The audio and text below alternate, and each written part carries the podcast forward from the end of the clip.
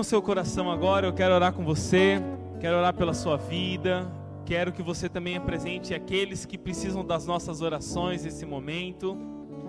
Talvez você tenha um ente querido, alguém passando por uma situação que precisa de uma oração e de uma intervenção divina. Pai, Senhor, nós estamos aqui te louvando, te louvando porque cremos que o Senhor é Deus sobre as nossas vidas, ó Pai. E Senhor, nós nesse momento eu apresento cada vida que está aqui, Senhor. E cada um agora, Senhor, que possa estar na sua casa, num leito de hospital, passando por situações, Senhor, em que nós sabemos que só pela oração, Senhor, pode haver a mudança, pode haver o conserto, pode haver a transformação, pode haver a cura, Pai. Então visita, Senhor Visita agora, Senhor, com graça, com misericórdia, com amor, com cura, aqueles que precisam nesse momento, Pai. Que a tua doce presença, Senhor, seja derramada sobre essas vidas, que a graça os alcance, Senhor, aonde estiverem. Esta é a nossa oração em nome de Jesus. Amém? Você pode se assentar no seu lugar, glória a Deus pela sua vida.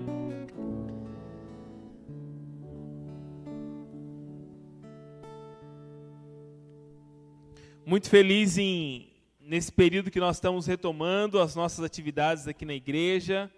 Muito feliz por você estar aqui. Glória a Deus pela sua vida. Eu quero ir direto aqui para a mensagem, depois nós vamos na oferta no final do culto. Mas eu quero ministrar a sua vida hoje, algo que o Senhor tem falado no meu coração há algum tempo, algo que o Senhor já tem ministrado à minha vida e eu entendi que hoje era o momento para compartilhar essa palavra que o Senhor já tem trabalhado comigo há algum tempo, em algumas coisas que eu tenho vivido e que tenho passado, e eu quero compartilhar um pouco com você. E esse tema dessa palavra que eu escolhi para hoje aqui é eliminando o desnecessário. Eu não sei se você já teve a oportunidade na sua casa de fazer uma limpeza, uma faxinona, uma uma geral assim, que você vai jogar as coisas fora? Quem já teve aí a oportunidade? Olha, em casa eu sou o rei do desapego. Eu vou, eu vou, se eu for limpar um ambiente assim, eu falo, tudo que tiver no chão, vai pro lixo. Como tem muito brinquedo no chão, é um incentivo para eles saírem correndo e pegar tudo. Eu saio varrendo tudo, tudo que tiver no chão. E lá em casa é assim, eu tenho, tenho um quarto lá na minha casa, assim, que eu tenho os brinquedos deles. E de vez em quando eu vou dar uma arrumada no quarto. Aí eu falo, não, Priscila, deixa que eu arrumo. Eu arrumo tudo, eu coloco tudo em saco, a Priscila vai lá e ela vai ver o que, que eu tirei, o que, que eu joguei, o que, que eu estou tirando. Não, isso aqui você não vai jogar fora. Eu vou mandando embora. Mas nas nossas vidas também há momentos que nós precisamos tirar aquilo que é desnecessário. Ao longo da vida nós acumulamos muita coisa. E eu fui dar uma pesquisada e uma entendida num, não é uma, um, não uma doença, mas um transtorno daqueles que são acumuladores. 4% da população mundial são acumuladores de objetos, de coisas, acumulam coisas, guardam coisas necessárias. Eu não sei se você já imaginou, mas a quantidade de coisa que nós acumulamos ao longo da vida. Agora, né, nesses últimos dias, pelo menos lá em casa, muita coisa tem se comprado pela internet. Sei quantos estão vivendo isso, mas muito se compra pela internet. E como vem embalagem nas coisas que a gente compra pela internet? Sim ou não? Como vem coisas e coisas e coisas. E a gente guarda aquela caixinha, né? A caixinha do sapato que a gente guarda. Vai que um dia a gente precisa, né? Para fazer um trabalho das crianças, para guardar alguma coisa. E vai acumulando e vai deixando. Hoje existem profissionais que ajudam pessoas que têm essa síndrome de acumular, de guardar coisas. É, é, ela é conhecida também, a síndrome daquele que é acumulador, de dispossofobia, que é fobia em dispor de coisas, em desfazer de coisas, de coisas. Todos nós temos alguém ou algum conhecido que não quer desfazer de nada. E na nossa vida espiritual, nas nossas emoções, nos nossos sentimentos, é a mesma coisa. Se nós não ficarmos atentos, atentos ao longo da vida, nós vamos acumulando coisas que não tem mais necessidade de estar naquele lugar. E meu amado, só é possível entrar roupa nova no guarda-roupa quando você tira a roupa velha. Não é agora que começou um friozinho, esfriou, não é que você começa a achar aquela blusa, que você acha aquelas coisas, que você vai deixando e vai ficando e vai ficando e tantos anos. Quantos de nós não temos roupas em casa que a gente pensava, um dia eu vou usar, um dia eu vou usar, e nunca usamos. Só é possível que Deus faça coisa nova nas nossas vidas quando nós nos livramos ou nos libertamos de coisas que estão ocupando espaço nas nossas vidas e que não tem mais necessidade de estar lá. Quantas coisas nós temos acumulado ao longo da vida? Nas nossas emoções, nos nossos sentimentos, naquilo que aprendemos, e às vezes aquilo que aprendemos até com determinado amor, mas que não faz mais sentido. Eu me lembro, meu amado, e eu me lembro que isso era feito não era por, não era por, por, por maldade, mas era feito por amor. Mas eu me lembro quando eu fui ministrado, muitos anos atrás, muitos anos atrás, que alguns brinquedos não eram de Deus. Eu me lembro, meu amado, o dia que eu enterrei meus brinquedos no quintal da minha casa. Mas não faz sentido. Eu entendo que aquelas pessoas tinham um entendimento e não condeno ninguém por causa disso.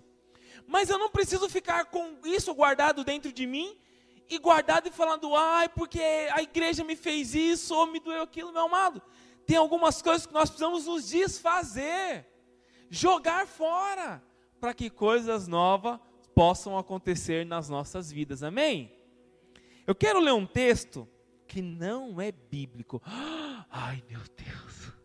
Eu quero ler um texto de Glória Hurtado. Eu pedi para o Flávio projetar aqui, é uma psicóloga colombiana. Esse texto já passou por vários, vários lugares, mas eu quero ler, é um trecho desse texto, de, de um texto de um, uma poesia, uma reflexão, na verdade, melhor dizendo, do que ela fala sobre você eliminar aquilo que é desnecessário. Eu quero compartilhar com você esse texto aqui.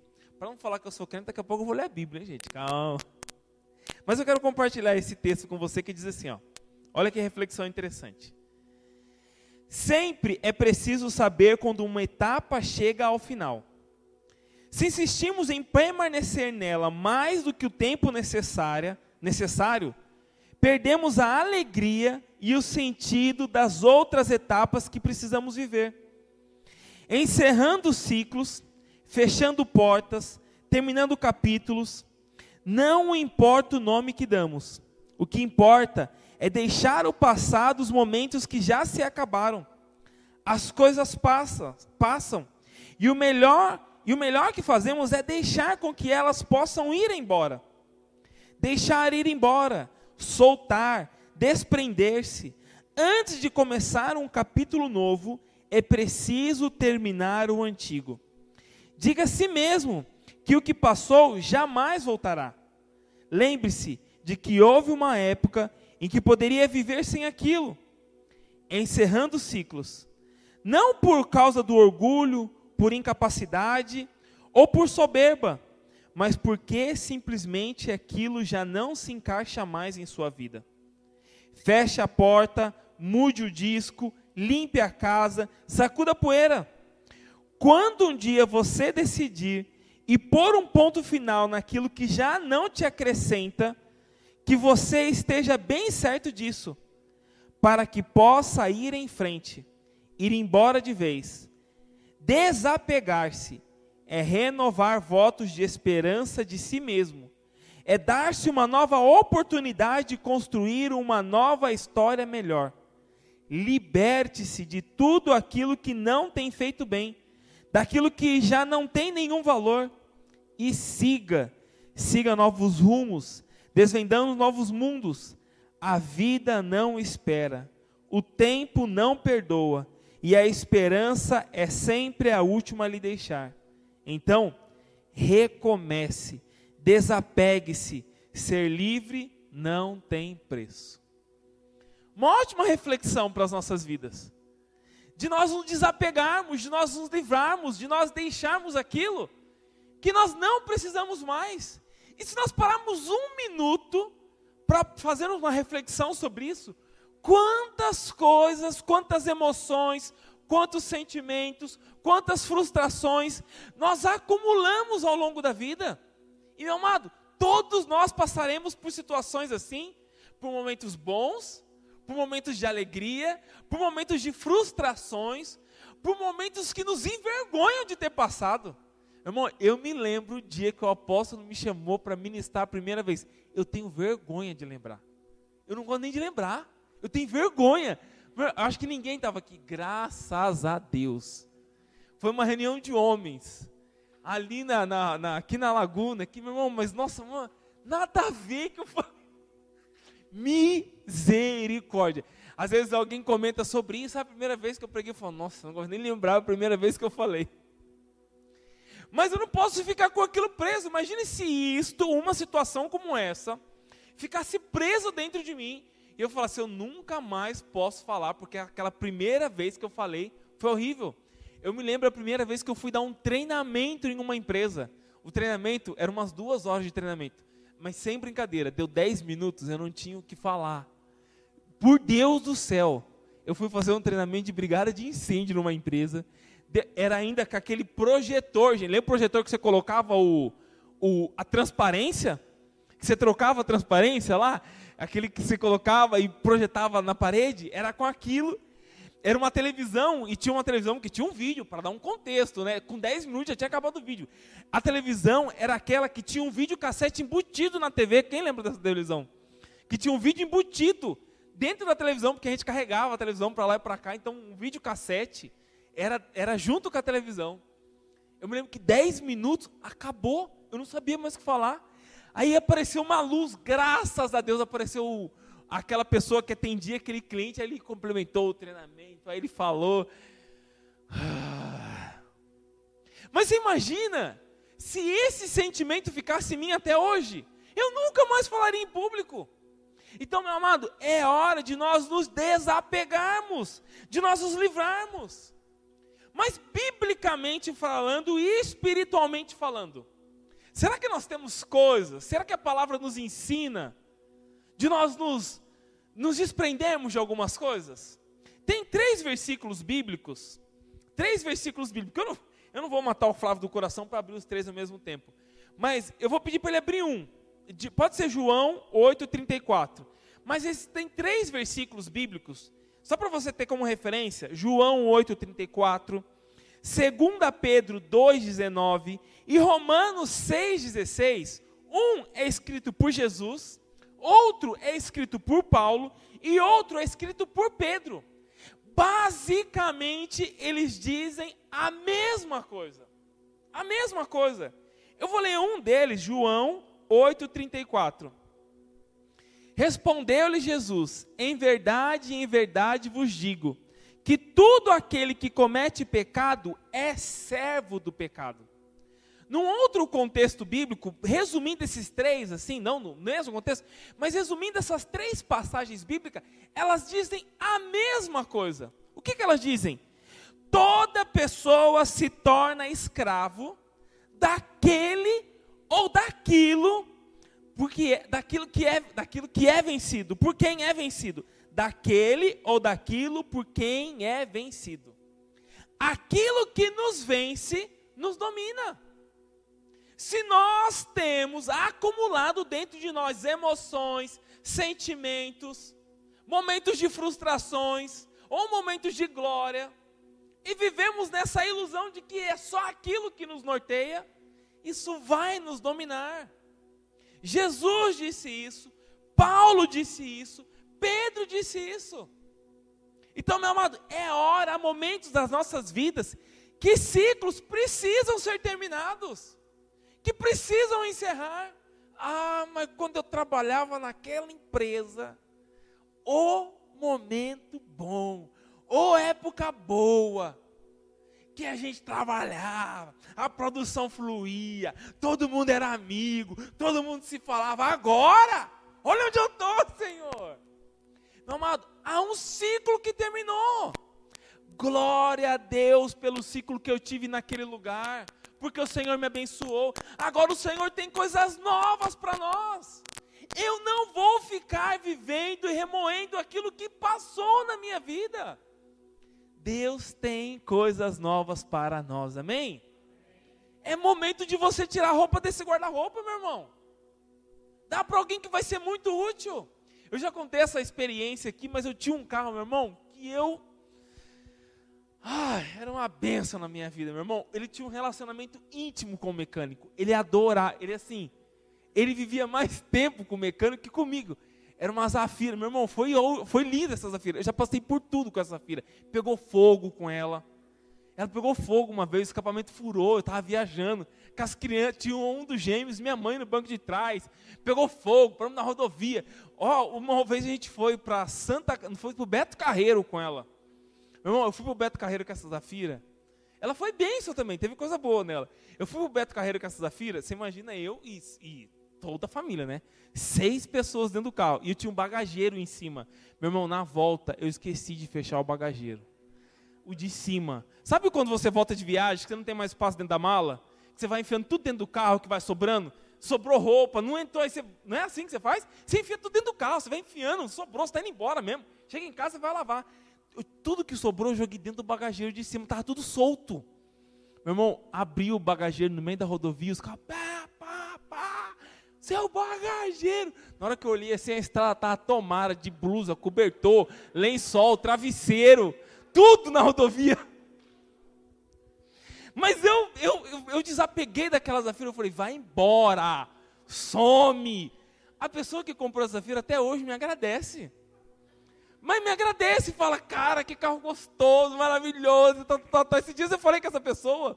Falou, nossa, porque é um ciclo que tem que encerrar. E talvez isso que não seja mais útil para mim, vai ser muito útil para outra pessoa.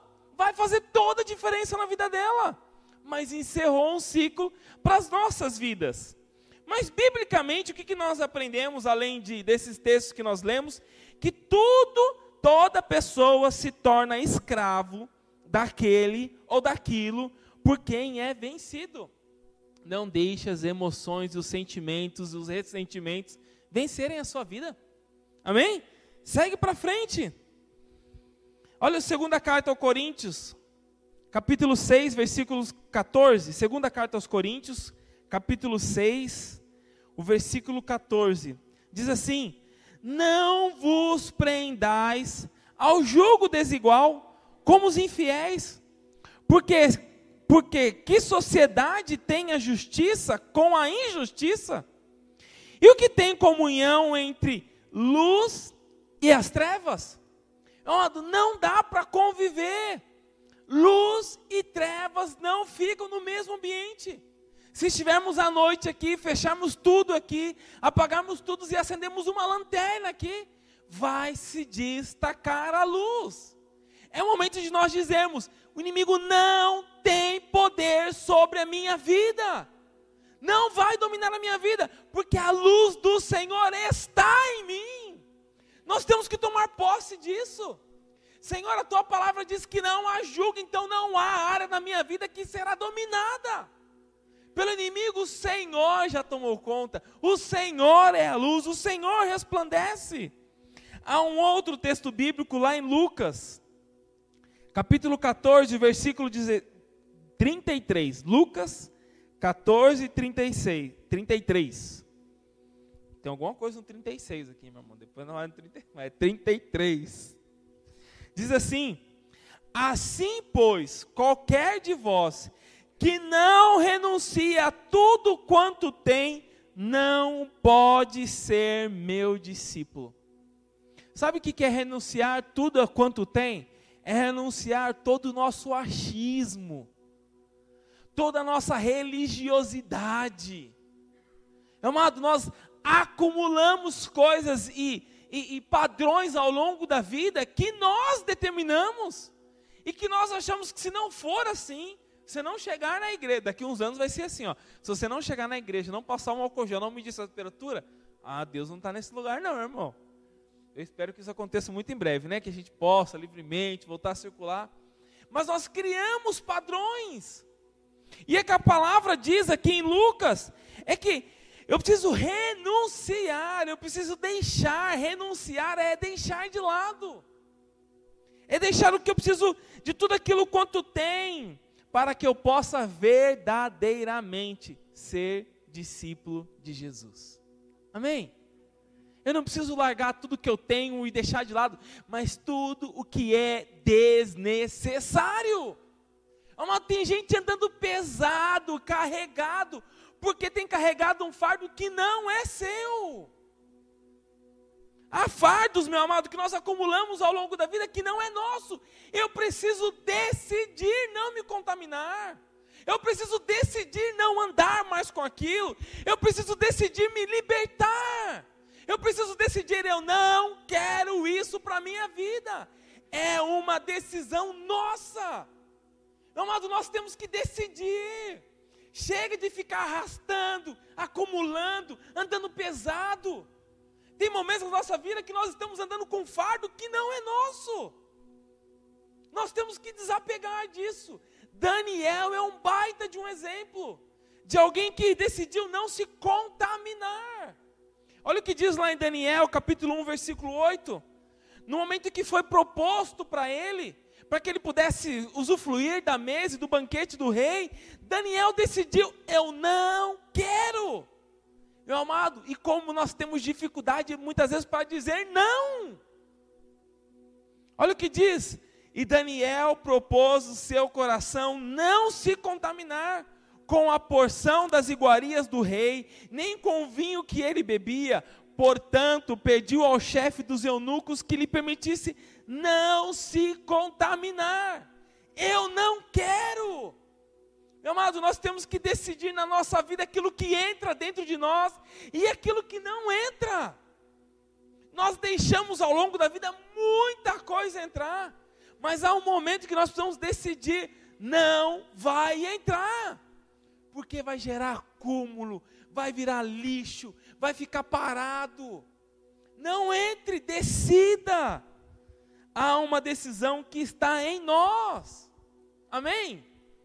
Nós precisamos decidir, meus amados, não nos contaminar. Daniel decidiu por iguarias, por um banquete, e muitas vezes é assim que o inimigo nos apresenta as coisas, como sendo muito bom, como sendo maravilhoso, quando sendo muito é, magnífico. Vamos lá, olha como é bom, olha como você vai usufruir, olha como vai ser proveitoso para você mas a decisão cabe a nós. Então hoje, decida não se contaminar. Eu preciso eliminar o desnecessário, e para isso, meu amado, o que, que eu preciso fazer? Eu anotei alguns pontos que eu preciso para verdadeiramente ser liberto. A primeira coisa que precisa, nós precisamos entender hoje é ser liberto por Jesus. Olha o que diz em João 8:32. João, capítulo 8, versículo 32. Olha o que diz sobre ser libertos por Jesus. Se conheceres a verdade, a verdade vos libertará. A verdade vai nos libertar. Se o Filho vos libertou, verdadeiramente sereis livres. Livres, meu amado. Isso ele já fez na cruz por nós. Então, de uma vez por toda na sua vida, tome posse. Jesus Cristo já me libertou. Amém? Ah, mas e agora o que, é que eu faço? Eu preciso. Ele já fez por você. O que nós não conseguiríamos fazer, Ele já fez por nós. Então, meu amado, cabe a nós uma decisão. A segunda coisa que eu anotei aqui é cortar os, os, os pretextos. Como nós arrumamos desculpas. Muitas vezes para não mudarmos, porque olha, eu faço assim há 20 anos, não é? Eu faço assim há tanto tempo. Como que eu vou conseguir mudar? Como é que eu vou conseguir é, é, trazer alguma coisa nova? Olha o que diz lá em 1 Pedro, capítulo 2, versículo 16. 1 Pedro capítulo 2, versículo 16. Como livres, e não tendo a liberdade por cobertura da malícia, mas como servos de Deus. Meu amado, você é servo de Deus. De Deus. Então corte o pretexto. Considerais que sois livres. Meu amado, se tem um povo que é livre, liberto, é o povo de Deus. Eu não preciso ficar com pretextos, com desculpas. É, achando como que eu vou fazer isso ou aquilo, porque é assim tanto tempo. Corte o pretexto da sua vida. Nós colocamos condições para fazer algo. Quando eu estiver morando ali, quando eu estiver trabalhando naquele lugar, quando eu tiver tempo, não é? Quando eu tiver é, desfrutando, quando eu estiver aposentado, quando eu estiver trabalhando, quando eu estiver ganhando dinheiro. É pretexto para nós não realizarmos algo. Amado, a partir do momento que nós eliminarmos o pretexto e vamos fazer a obra de Deus, eu vou eliminar aquilo que precisa na minha vida, independente se eu tenho a condição ideal para isso ou não. Nós muitas vezes colocamos como pretexto na nossa vida para nos livrarmos já quando tivermos a condição ideal. Quando eu tiver casado, quando eu tiver meus filhos, quando eu tiver terminado a faculdade, quando eu começar a faculdade, quando eu terminar o colegial, nós vamos colocando nas nossas vidas para não mudarmos, para não eliminarmos o necessário pretextos. Considerais que sois livres. Amém? Quem é livre aí, dá um glória a Deus. Amém. Nós somos livres. Eu coloquei um outro ponto aqui, o terceiro ponto, para que você possa verdadeiramente eliminar o desnecessário, é controlar-se firmemente, é se manter. Muito melhor do que fazer é manter. Manter, meu amado, manter uma casa, arrumar uma casa. Você leva um dia aí, né? Dependendo da casa, né, meu irmão? Minha casa é uns três dias para arrumar aquela casa. Mas depende, você vai arrumar uma casa, mas manter uma casa arrumada dá trabalho, não dá? Eu que o digo, hein? Hã? Nós vamos começar o curso para homens aí. Fica tranquilo, mulherada, vocês vão melhorar isso aí. Nós vamos começar nas quartas-feiras aqui um tempo só com os homens aqui. E aí nós vamos ensinar essas partes aí, tá? Como é que arruma a casa, lava uma louça, mantém as crianças dormindo cedo. Tudo isso aí vai estar dentro do curso, tá? Vai ter certificado, fica tranquilo, viu? Eu não sei porque a Simone e o Léo comemoraram. Vamos lá, olha lá. Controlar-se firmemente. Olha o que diz Romanos, capítulo 6, versículo 12. Romanos 6, 12.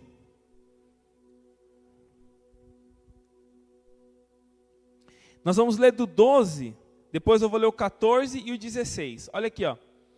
Olha o 12 que diz: Não reine, portanto, o pecado em vosso corpo mortal, para lhe obedecerdes em suas concupiscências. Porque o pecado não terá domínio sobre vós, pois não estáis debaixo da lei, mas nós estamos debaixo da graça. Amado, o pecado não pode me dominar, é controlar-se firmemente. Eu não estou mais debaixo da lei, eu estou debaixo da graça. E na graça nós somos livres, meu amado. Você é livre. E olha o versículo 16: Não sabeis que vós, a quem vos apresentardes por servos para lhe obedecer, sois servos daquele a quem obedeceis, ou ao pecado para a morte, ou da obediência para a justiça. Meu amado, quando nós saímos da lei, a escolha é nossa. Ou nós escolhemos ir para a morte, ou nós escolhemos ir para a justiça. É muito, é, meu amado, se nós pararmos para pensar, viver debaixo da lei era mais fácil do que viver debaixo da graça, porque eu vou cumprir a lei, eu vou fazer o que a lei pede, eu vou fazer isso. É assim que tem que conduzir. Quando eu estou debaixo da graça, meu amado, a decisão cabe a mim. A decisão para a vida e para a morte é minha. É a nossa decisão. Então, meu amado, se nós queremos eliminar o desnecessário, aquilo que não presta mais à nossa vida, aquilo que já não cabe mais, aquilo que um dia foi útil e não presta, ou aquilo que nunca deveria ter entrado na nossa vida, controle-se firmemente. Amém? Quarto ponto, deteste o pecado. Meu amado, nós precisamos detestar o pecado. Pecado não pode fazer parte da nossa rotina, não pode fazer parte da nossa vida, não pode ser algo comum, não pode ser algo que simplesmente acontece, mas nós precisamos detestar o pecado. Olha o que diz Romanos 12, 9. Olha o que diz Romanos capítulo 12, versículo 9. O amor o amor seja não infingido, aborrecei o mal e apegai-vos ao bem. Aborrecei o mal e apegai-vos ao bem. O Senhor tem algo novo para as nossas vidas, mas aquilo que não presta precisa ser eliminado das nossas vidas. Amém? Tira o lixo, meu irmão. Joga fora. Em casa, eu sou o cara do lixo, meu irmão. Falou de lixo, falou comigo. Terça, quinta e sábado, sete e dez da manhã, tá dando. Oh, bom dia! Os lixeiros passam lá em casa. Meu irmão, você imaginou o que seria de nós sem os lixeiros? Sem os coletores de lixo? Você imagina, eu não sei na minha casa, mas às vezes eu vou jogar o lixo e falo, meu Deus, eu reparo nos lixos do vizinho, né? Eu falo, meu Deus, o que está acontecendo na minha casa? Quanto lixo! Por que, que eu tenho tanto saco aqui? Não tem nada, gente. Tem pouquinha coisa. Deve estar guardando alguma coisa. Aí eu vou orar para eliminar o que está guardado. Precisa jogar fora. Esses dias eu vi um, link, eu nem entrei, mas eu vi uma reportagem. Como transformar 70 sacos de lixo em 7. Era um síndico aí ensinando. Comecei a fazer isso. Tem que achar essa reportagem aí para aprender com esse cara. Então deteste o pecado. E o quinto ponto permaneça firme na palavra. Permanecer. Gálatas 5:1, olha o que diz Gálatas, capítulo 5, versículo 1. Estais, pois, firmes na liberdade com que Cristo nos libertou, e não torneis a colocar-vos debaixo do jugo da servidão. Cristo já te libertou, por que é que você vai querer entrar de novo embaixo do jugo da servidão? Por que, que nós vamos voltar novamente ao jugo? Mas se nós permanecemos firmes na palavra, só permanece firme na palavra quem conhece a palavra. Por isso nós estamos lançando um curso aí, meu irmão mergulhando na palavra. Em breve vai estar aí você vai poder aprender mais da palavra. Mas vai sair, né? Então estamos gravando. Então, meu amado, permaneça firme na palavra. E olha o versículo 13 de Gálatas 5 ainda. Gálatas 5, versículo 13. Olha o que diz também esse outro versículo. Porque vós, irmãos, foste chamados à liberdade. Porque você, daqui da Igreja Águas, foste chamados para a liberdade. Não useis então da liberdade para dar ocasião à carne, mas servir-vos uns aos outros pelo amor. Você foi chamado para a liberdade. Amém? Nada de ficar aprisionado, nada de ficar preso, nada de ficar parado, estagnado ou acumulando coisas que não vão acrescentar mais nada da sua vida.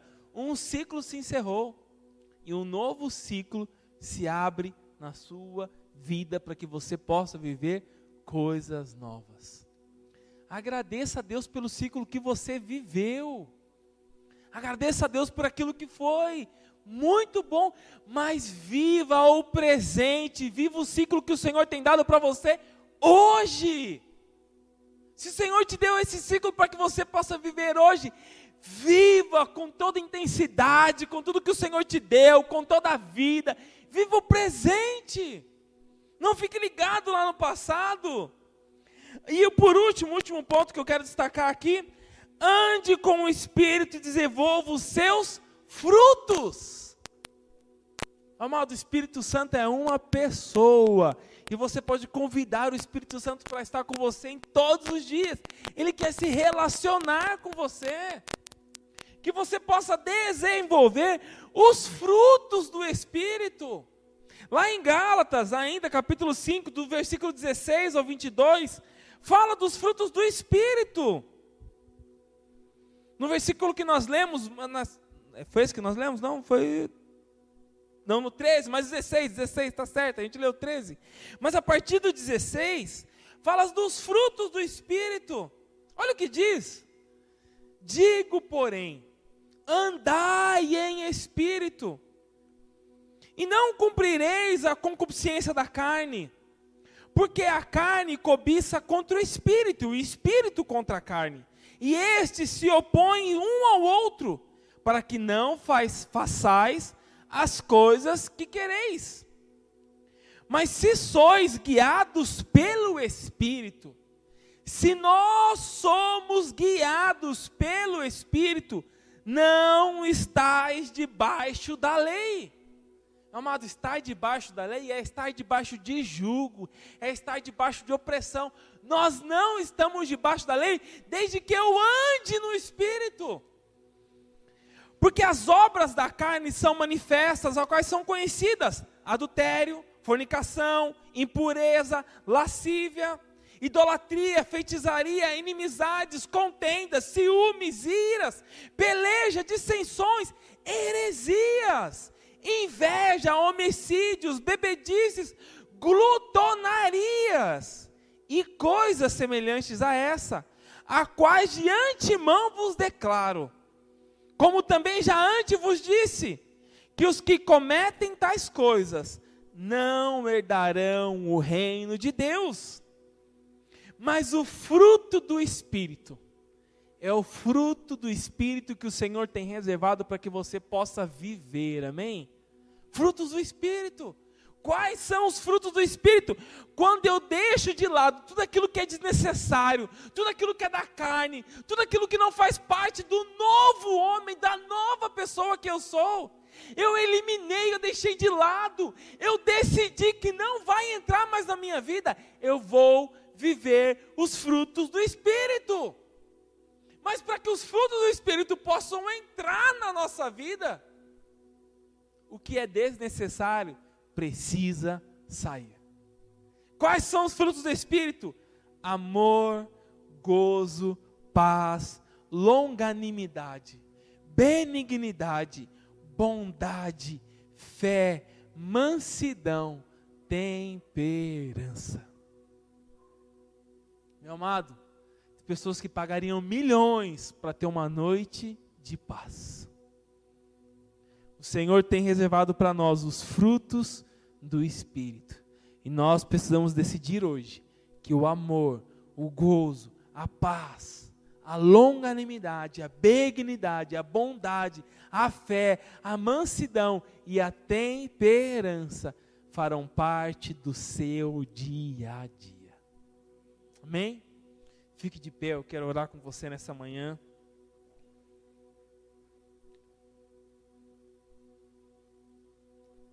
Se você pode, agora comece, feche os teus olhos aonde você está. É um tempo agora você, é um tempo você com Deus, de você falar, Senhor, eu fui ministrado nesta palavra. E comece a dizer para o Senhor aquilo que muitas vezes tem tomado conta da sua vida, ou dos seus sentimentos, ou momentos do passado que já não precisam estar mais, não estão ocupando espaço desnecessariamente. Comece a falar com o Senhor hoje da sua decisão. Senhor, eu quero. Eu quero viver algo novo na minha vida. Eu quero viver coisas novas na minha vida. Mas você precisa abrir a sua boca hoje e entrar na presença de Deus. Você já está na presença de Deus. Mas isso precisa ser algo que precisa sair de dentro de nós. Talvez o seu armário esteja lotado, o seu, a sua dispensa esteja cheia de coisas não usadas. Que você possa tirar hoje e eliminar tudo aquilo que é desnecessário. Espírito Santo de Deus, ministra agora a cada vida, Senhor. Ministra agora, Senhor, cada coração.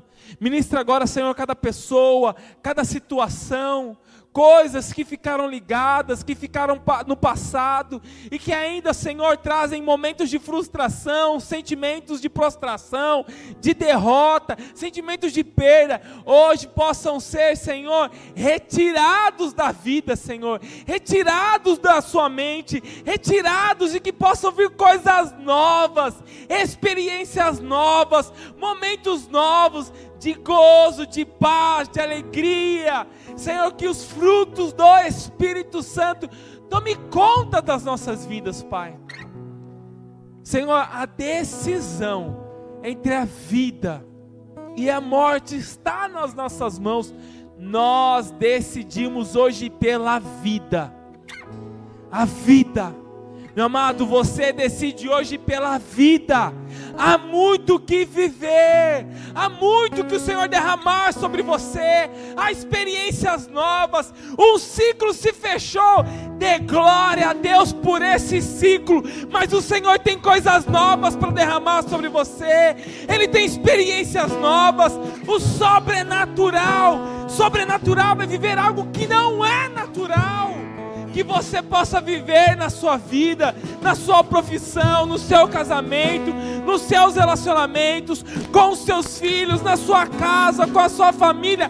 Um novo ciclo entra hoje na sua vida. Pai, nós cremos na tua palavra, Senhor. E nós cremos nas tuas promessas. Em nome de Jesus. Amém. Vamos louvar ao Senhor em nome de Jesus.